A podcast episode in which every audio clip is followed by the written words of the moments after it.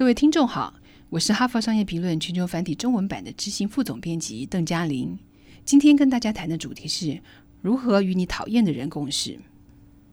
与自己讨厌的人一起做事，可能令你精神不集中，而且疲惫不堪。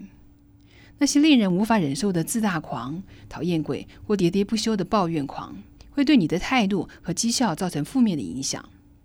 还好，只要采取适当的技巧，你仍然可以和自己无法忍受的人维持工作上的关系。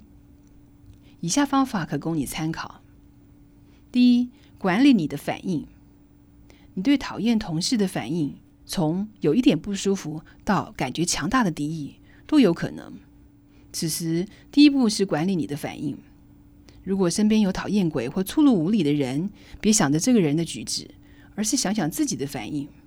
聚焦在自己的行为是更有生产力的做法，因为你无法控制别人，但是能够控制自己的行为。若要进一步控制你的情绪开关，建议你每天练习放松，这将增强你处理压力的能力。也就是说，讨厌鬼将变得不再那么讨厌。第二，不要告诉别人你讨厌某人。处理自己不愉快的感受时，克制向其他同事抱怨的冲动。别硬把别人拉到茶水间，说某某人某些地方让人很讨厌，你不觉得吗？我们往往会想确认自己的想法是对的，但是应该克制这种倾向，因为情绪会传染，你可能会让大家都变得沮丧。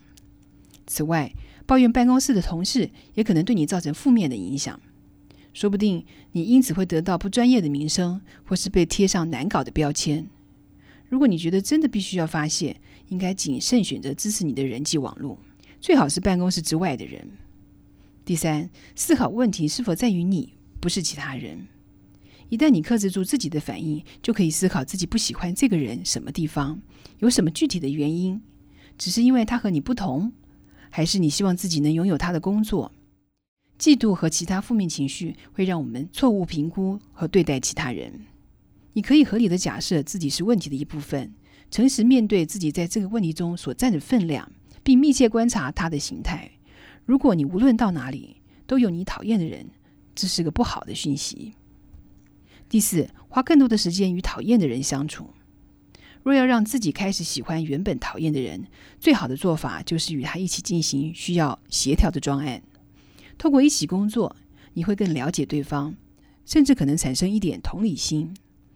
你也许会发现，他的行为背后是有原因的：家庭的压力、上司压力，或是他试着去做你要求的事情，但是失败了。花更多的时间与你的敌人相处，可以让你有机会得到更多正面的经验。第五，提供对方回馈意见。如果上述方法都没有用，不妨考虑给你的同事一些回馈意见，因为他令你感到困扰的地方，可能阻碍了他在专业上的发展。回馈意见时，重点放在对方可以控制的行为，说明这些行为对于你和你的工作造成什么影响。如果说明得当，你也许就能够帮助他提升他的自觉与效能。第六，采取不在乎的态度。若是你真的一筹莫展，无法提供回馈意见，建议你练习情感疏离或毫不在乎的艺术，忽略恼人的行为，就能够化解他对你的影响。